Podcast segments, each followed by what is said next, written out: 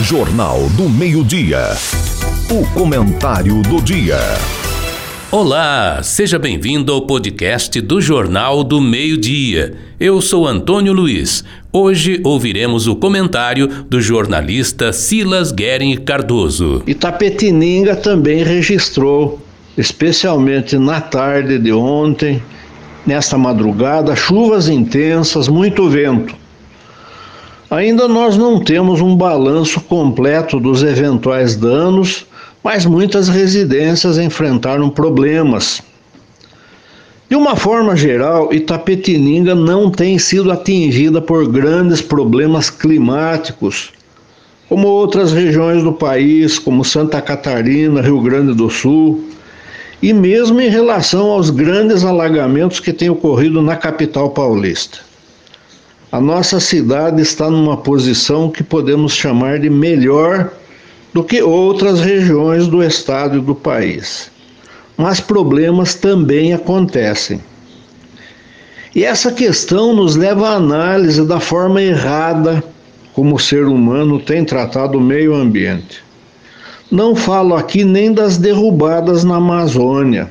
Isso é uma coisa criminosa que felizmente está sendo combatido com rigor. Eu falo da displicência de muitas pessoas que deixam o lixo, que inclusive jogam sacolas plásticas que vão entupir os bueiros.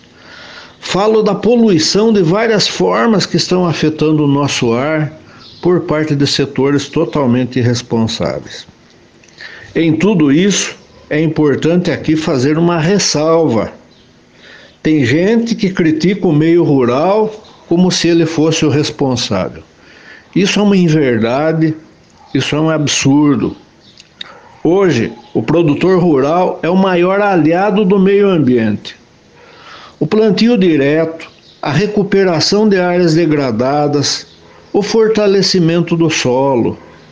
Muita gente da cidade desconhece os grandes avanços tecnológicos que hoje acontecem no campo se produz cada vez mais, com uma produtividade cada vez maior, utilizando áreas cada vez menores e, paralelamente, preservando a natureza.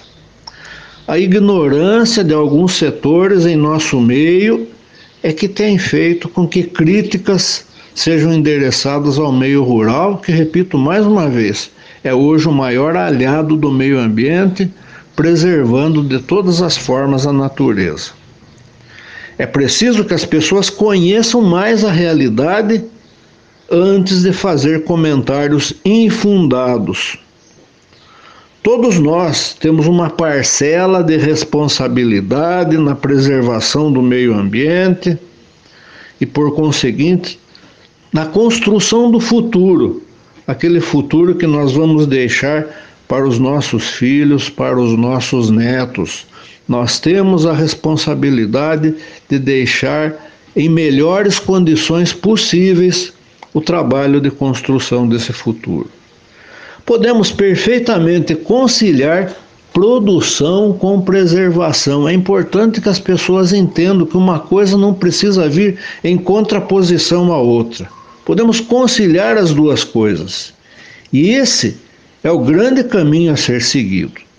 Nós precisamos, de um lado, produzir, porque as pessoas precisam de emprego, precisam de renda, precisam de alimentação. E nós sabemos que a maior poluição que pode existir é a poluição da miséria.